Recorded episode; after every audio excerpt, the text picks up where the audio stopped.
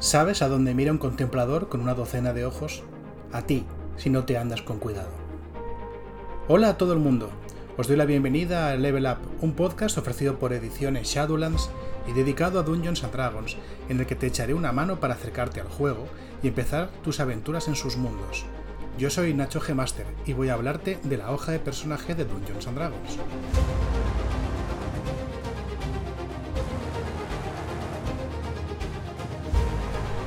Quizá te preguntes, ¿por qué la hoja de personaje de Dungeons and Dragons?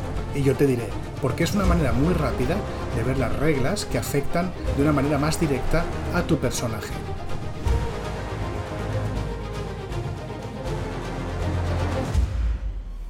Lo primero, habría que definir la hoja de personaje como aquel normalmente pedazo de papel, aunque si juegas online puede ser un precioso archivo PDF a poder ser editable donde vas a recoger los distintos aspectos, puntuaciones, valores y características de tu personaje. Dicho de otra manera, donde vas a recoger las reglas que adaptan tu personaje al mundo de juego de Dungeons and Dragons. Acceder a una hoja de personaje en castellano no es nada difícil. Si estuviste atento en el episodio anterior, probablemente ya tengas un link que puedas usar para descargar esta hoja de personaje en castellano en la página web de Wizards of the Coast. Ya sabes, la empresa que se dedica a editar el juego de rol más grande del mundo. Pero si no estuviste atento o no lo escuchaste, muy mal, por cierto, a lo mejor puedo pasarte de alguna manera el link eh, en este programa. Veremos a ver cómo lo hago. Voy a dedicar un par de programas a explicar la composición del personaje a través de esta hoja de personaje. Y eh, más tarde te explicaré cómo hacerte un personaje desde cero cuando tengamos claros todos los conceptos y sepas para qué sirve cada cosa. A lo mejor tardamos un poco, pero la espera valdrá la pena, porque para cuando hagamos a ese personaje habremos dado un buen repaso a las cosas más importantes que afectan al mismo en las reglas de Dungeons and Dragons. En el último capítulo del podcast, que también fue el primero, mencioné que el personaje de Dungeons and Dragons se construye a través de varias capas. Estas capas se superponen unas sobre otras, se modifican mutuamente y acaban creando un personaje completo que representa normalmente uno de los muchos arquetipos de fantasía clásica y no tan clásica que tenemos todos en la cabeza. El elfo arquero de los bosques, o el enano borrachín con armadura pesada, pero también, ¿por qué no?, un hechicero basado en el frío o en la tormenta, o cosas incluso más exóticas, un semidemonio ninja que manipula las... Sí, también se puede hacer en Dungeons and Dragons si sabes qué combinar. Las capas del personaje de Dungeons and Dragons quedan eh, mencionadas en la parte superior de la hoja de personaje. Verás que hay un recuadro donde aparte del nombre del personaje, elemento muy importante que siempre se os olvida y dejáis para el final, y luego verás que hay una serie de etiquetas, clase y nivel, trasfondo, raza, alineamiento, puntos de experiencia. Sí, también pone nombre del jugador, pero creo que eso lo puedes rellenar si me ayuda. En estos momentos no hablaremos del alineamiento, porque quizá es un concepto que requiere una explicación más mm, detallada, pero sí que vamos a enunciar el resto de cosas que podemos ver aquí. Creo que lo más importante al principio sería hablar de la raza, Tendremos un programa explicando las razas en profundidad. De momento, te diré que la raza es la especie, el linaje, la ascendencia del personaje. Indica a qué pueblo pertenece, quiénes han sido sus padres. Y va a darnos una serie de rasgos biológicos innatos, tanto físicos como místicos. Dentro de estos rasgos físicos podemos incluir el pequeño tamaño de los medianos y los gnomos, la resistencia al veneno de los enanos, o la visión en la oscuridad de, bueno, en fin, de un montón de razas.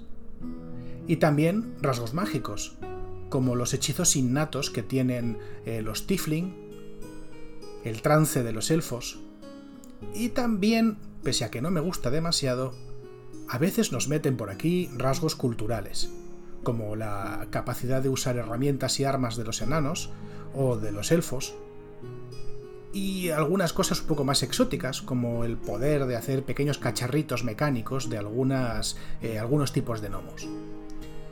Hay a veces cosas que no encajan con esta idea del concepto de ascendencia o de linaje biológico mágico de las razas, y es porque durante bastante tiempo Dungeons and Dragons ha incluido una especie de totum revolutum tanto las cosas culturales como las cosas meramente innatas. De una manera que no es ajeno a los aficionados de la fantasía clásica, a veces se asume que todos los elfos o todos los enanos o todos los medianos vienen del mismo lugar y tienen una cultura común, y esa cultura les da rasgos comunes. Eso no tiene por qué ser así, pero de momento es como Dungeons and Dragons lo expone, al menos de momento, insisto, y es como vamos a explicarlo aquí.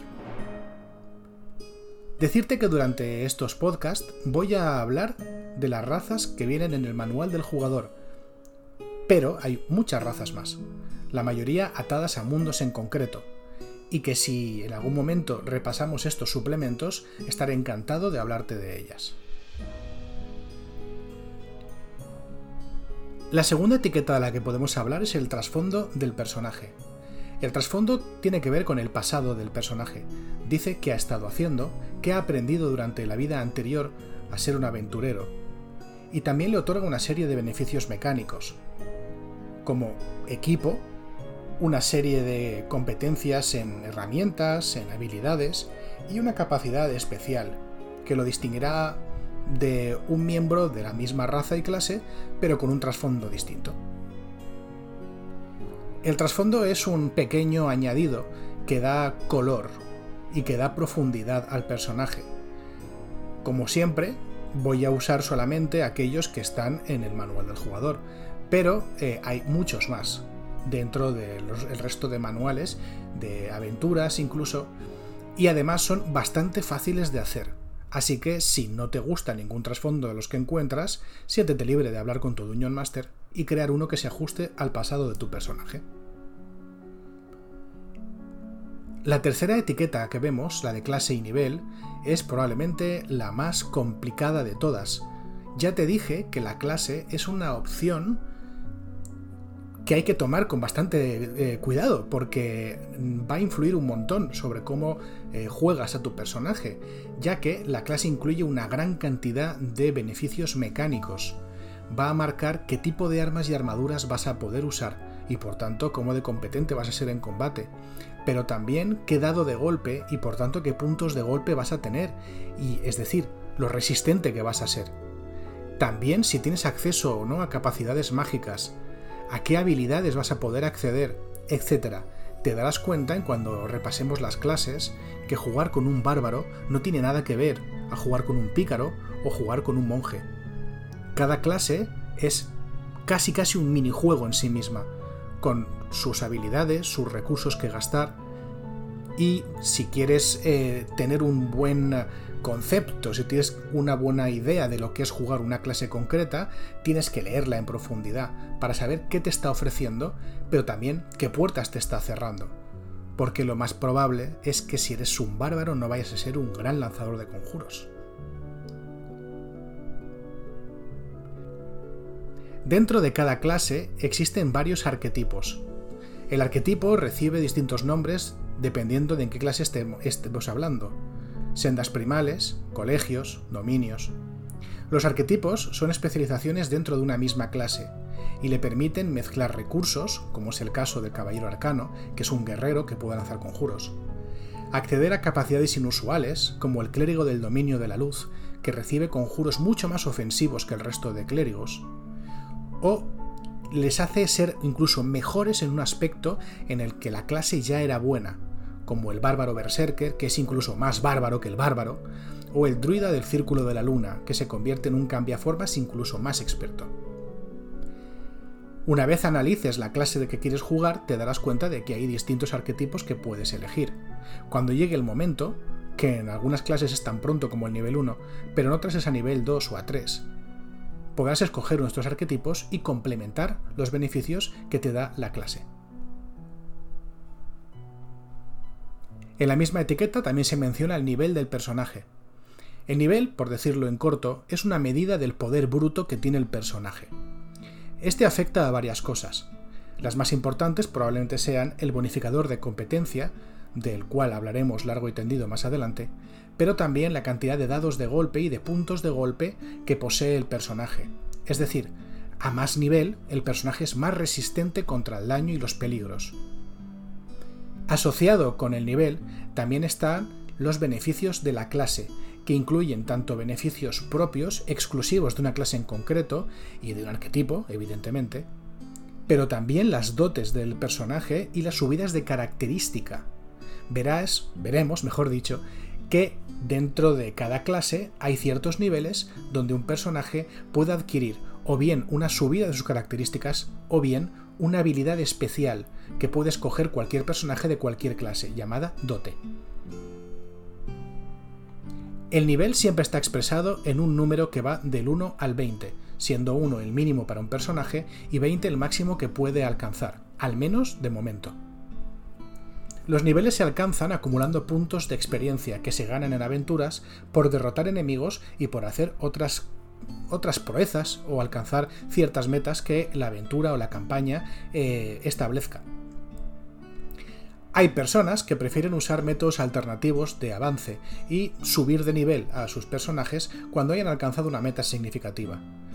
Las reglas de Dungeons and Dragons también contemplan esto, y se suele llamar a esto subir por milestones o subir por hitos. Una vez hemos tenido más o menos claros los conceptos que aparecen en ese cuadrillo superior de la hoja de personaje, podemos hablar de la columna de la izquierda. En la columna de la izquierda verás que hay una pequeña columna donde hay seis cuadrillos, donde pone fuerza, destreza, constitución, inteligencia, sabiduría y carisma.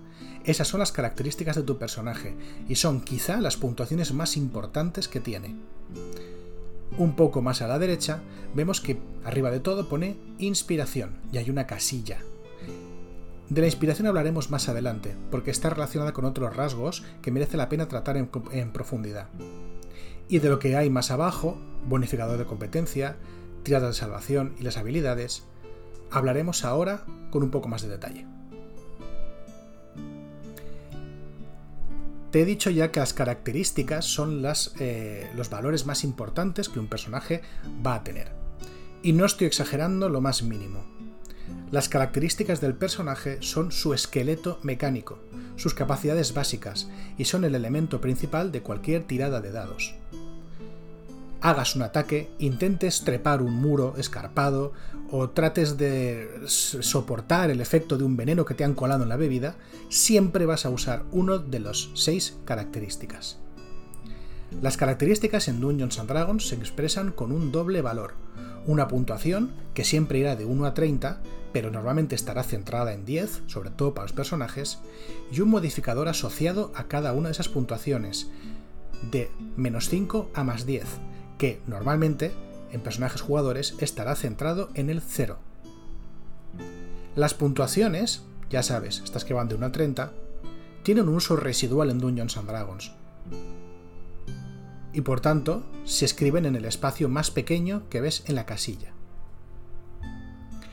¿Para qué sirven ahora mismo? Bueno, pues sobre todo tienen un papel importante a nivel psicológico, porque son elementos que a los jugadores nos recuerdan de dónde viene el juego, y también influyen en el avance, porque permiten graduar al ritmo en que suben las características. Pero los diseñadores del juego han pensado que diablos, ya que las tenemos aquí, ¿por qué no usarlas? Y algunas de ellas tienen otros usos. Por ejemplo, la fuerza, su valor, se usa a la hora de hacer saltos o a la hora de calcular la cantidad de equipo que puedes llevar o el peso que puedes levantar, empujar o arrastrar. Otras no son tan importantes. Lo que es verdaderamente importante es el modificador, que irá en el espacio grande de la casilla y que vas a estar usando constantemente durante el juego. La relación entre el valor y el modificador es sencillo de calcular. Si tienes un valor de 10, tu modificador es más 0. Por cada dos puntos completos que el valor suba, el modificador sube en 1.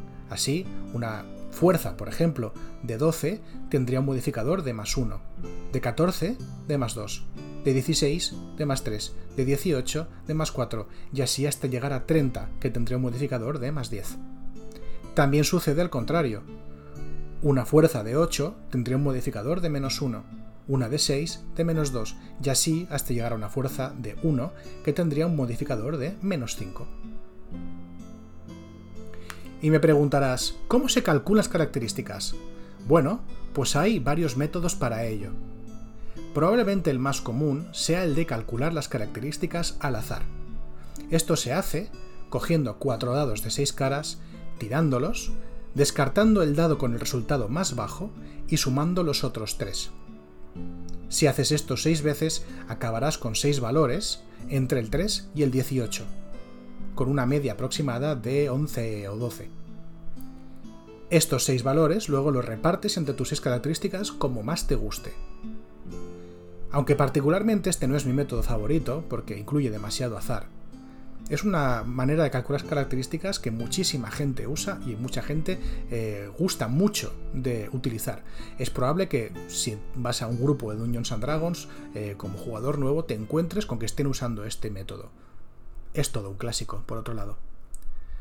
Otro método más sencillo es el de asignar 6 puntuaciones estándar, con valores 15, 14, 13, 12, 10 y 8 esos seis valores pueden ser asignados a la cualquiera de las seis características en el orden que tú quieras. Evidentemente pondrás las características más altas en aquellos valores que te sean más necesarios. Un tercer método, que es mi preferido, pero entiendo que es un poco engorroso, es usar 27 puntos de creación para comprar las puntuaciones de característica, por defecto, todas están a 8, o lo que es lo mismo, comprar un 8 en cualquiera de los 6 valores cuesta 0 puntos de construcción. Y el máximo que puedes comprar es, de 15, es un valor de 15. Los valores de construcción van cambiando dependiendo de la característica que quieras comprar. Es un pelín más complicado y requiere una consulta a una tabla que está en el libro, pero al final da bastante flexibilidad y además permite tener unos valores más o menos equilibrados entre todos los personajes que se crean al mismo tiempo.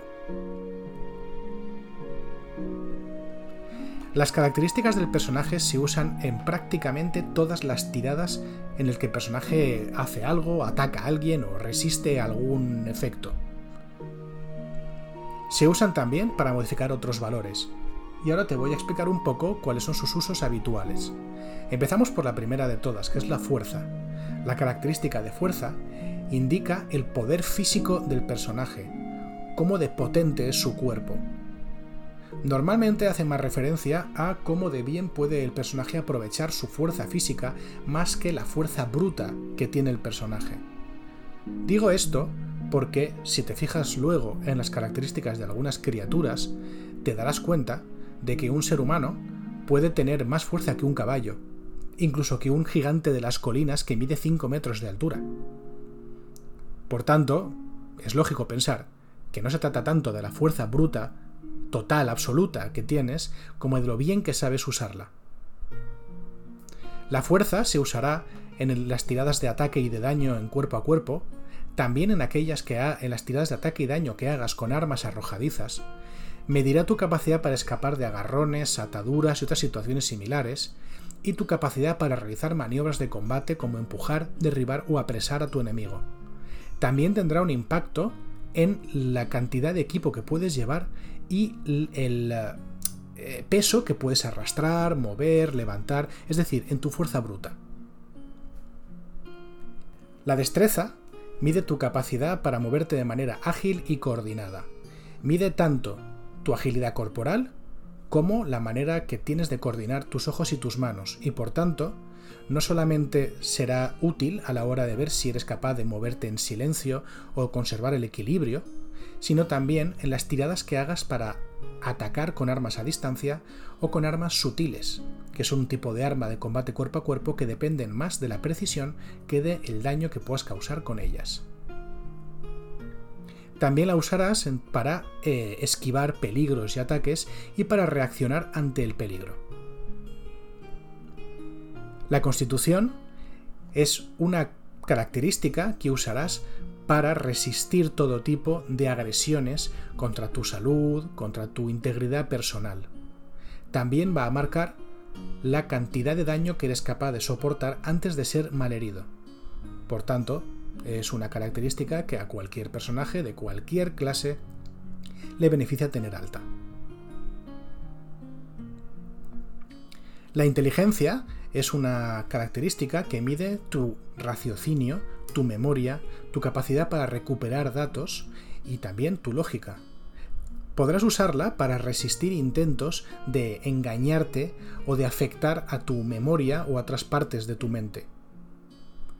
Además, la inteligencia es muy importante para aquellos lanzadores de conjuro que memoricen los conocimientos de la magia arcana, como por ejemplo los magos. La sabiduría mide tu fuerza de voluntad, tu templanza de ánimo para resistir efectos sobre tu espíritu, pero también tu intuición, tu percepción y tu conexión con otras personas y con el ambiente. Es muy importante para aquellos conjuradores que entran en comunión con poderes superiores, como dioses o como la misma naturaleza, por ejemplo los clérigos.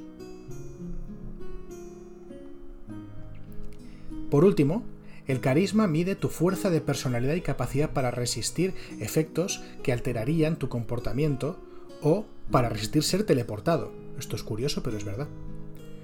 También mide tu poder de convicción, tu gracia, tu estilo, tu magnetismo personal, aunque no necesariamente tu belleza.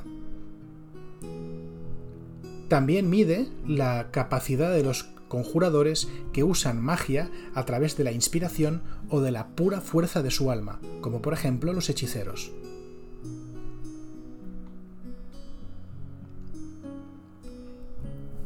Un poco más a la derecha, vemos que esa segunda columnita empieza por la inspiración, pero sigue por bonificador por competencia. Este apartado incluye solamente un valor, este valor representa el entrenamiento de tu personaje en aquellas cosas donde ha recibido entrenamiento. El bonificador de competencia se aplica a todas las pruebas donde el personaje tiene un área de entrenamiento que le resulte útil para la acción que está intentando. Este valor depende exclusivamente del nivel del personaje, independientemente de la clase o de las clases en las que haya avanzado. Así, será más 2 para los niveles 1 a 4, más 3 para los niveles 5 a 8, más 4 para los niveles 9 a 12, más 5 para los niveles 13 a 16 y más 6 para los niveles 17 a 20. El bonificador de competencia se puede añadir a un montón de tiradas, porque hay un montón de cosas que te lo pueden garantizar, pero solo se puede aplicar una vez a cada tirada. Esto quiere decir que si, por ejemplo, hay una habilidad que te garantiza el bonificador de competencia a la tirada, pero también hay una herramienta que podría garantizártelo, solo puedes aplicarla una vez, no dos. Eso sí, hay algunas eh, opciones de personaje, algunas capacidades de personaje, que pueden permitirte duplicar el valor de la competencia o incluso aplicar la mitad de este valor de competencia en circunstancias donde de normal no serías capaz de hacerlo.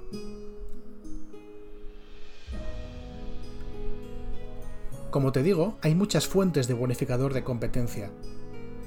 Algunas de ellas solo se aplican a ciertas tiradas en concreto, como es el caso de las tiras de salvación, mientras que otras son un poco más abiertas. Vamos a verlas una por una. Las salvaciones sirven para proteger al personaje de distintos peligros. Normalmente las concede la clase del personaje. Cada clase entrenará dos salvaciones, aunque algunas, con los niveles, podrán garantizar más se aplican siempre que el personaje esté llevando una tirada de salvación, que veremos más adelante, pero que puedo adelantarte que se trata de tiradas de un dado de 20, donde se suma una de las seis características para comprobar si el personaje puede escapar, evitar o resistir un peligro. Si el personaje está entrenado en una de esas salvaciones, además sumará su bonificador por competencia a la tirada. Esa marca redonda se usa para indicar si eres o no competente en una salvación, y ese pequeño espacio es para que anotes la suma del bonificador de característica y el bonificador por competencia. Así, por ejemplo, si estás llevando un guerrero que es competente con las salvaciones de constitución y eres afectado por un veneno, para saber si ese veneno te afecta más o menos, haríamos una tirada donde sumaríamos tu constitución, tu modificador de constitución, mejor dicho, más el bonificador de competencia, porque al ser guerrero eres competente con la salvación de constitución. Probablemente no te pase lo mismo si otra criatura te inflige un efecto de miedo y tengas que salvar por sabiduría, dado que el guerrero no es competente en sabiduría. En este caso, a la tirada de dado, simplemente aplicaríamos tu modificador de sabiduría.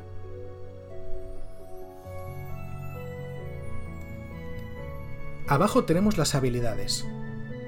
Las habilidades son campos de entrenamiento y conocimiento que el personaje ha desarrollado. Tanto la raza como el trasfondo como la clase te pueden ofrecer habilidades para ir eh, eligiendo entre esta lista. Ser competente con una habilidad significa que podrás sumar tu bonificador por competencia en tiradas donde esta habilidad sea de aplicación. Aunque están asociadas a características, fíjate que acrobacia está asociada a destreza, atletismo está asociado a fuerza, etc., son bastante flexibles.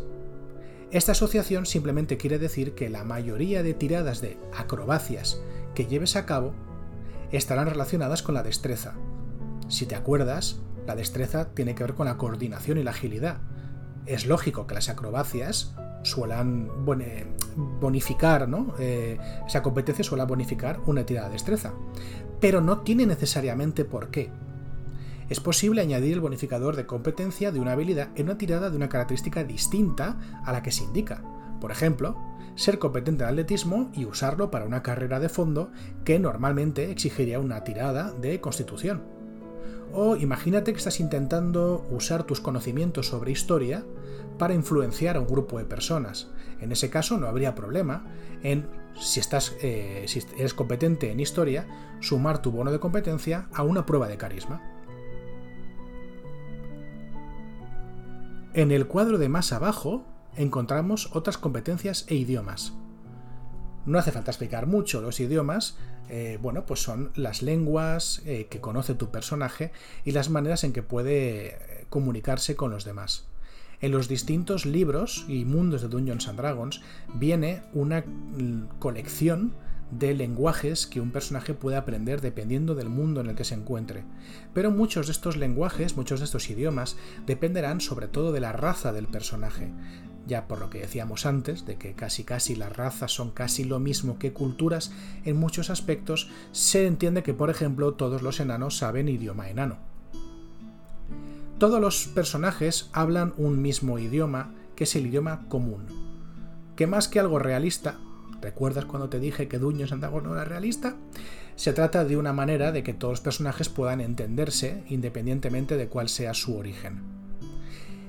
Pero también hay otros idiomas que no corresponden a una cultura o una raza concreta. El druídico, por ejemplo, o la jerga de los ladrones, son dos idiomas que provienen de dos clases distintas, el druida y el pícaro, respectivamente. Además de esto hay una serie de competencias que también puedes aprender. Estas competencias son increíblemente variadas. Existen competencias con armas, herramientas, instrumentos musicales, juegos, vehículos. Igual que pasaba con las salvaciones o con las habilidades, cuando estés haciendo una tirada de dados y puedas aplicar una de estas competencias con herramienta o con instrumentos o con vehículos, aplicarás el bono de competencia a la tirada de característica correspondiente. Pero en este caso, fíjate que no hay una característica por defecto, sino que esa asociación de característica tiene que hacerse dependiendo de lo que estés intentando hacer. Una tirada con, eh, que dependa de tu capacidad para usar, por ejemplo, eh, instrumentos o herramientas de forja, puede exigir una gran destreza si estás intentando hacer una complicada filigrana, pero puede requerir de mucha fuerza si lo que estás intentando es doblar una barra de acero para darle la forma que tú necesitas. Así que en estos casos, pues la asociación es más o menos libre dependiendo de lo que estés intentando y de lo que tu Dungeon Master considere más apropiado. Vamos a dejar aquí el programa de hoy. Hemos dado un buen repaso a los conceptos principales del personaje y también a lo que podemos encontrar en la columna más de la izquierda de tu hoja de personaje, salvo un par de cosas que hablaremos con más detalle en otros programas. La siguiente, la columna central. Espero que lo cojáis con ganas, porque hay mucho que explicar. Adiós.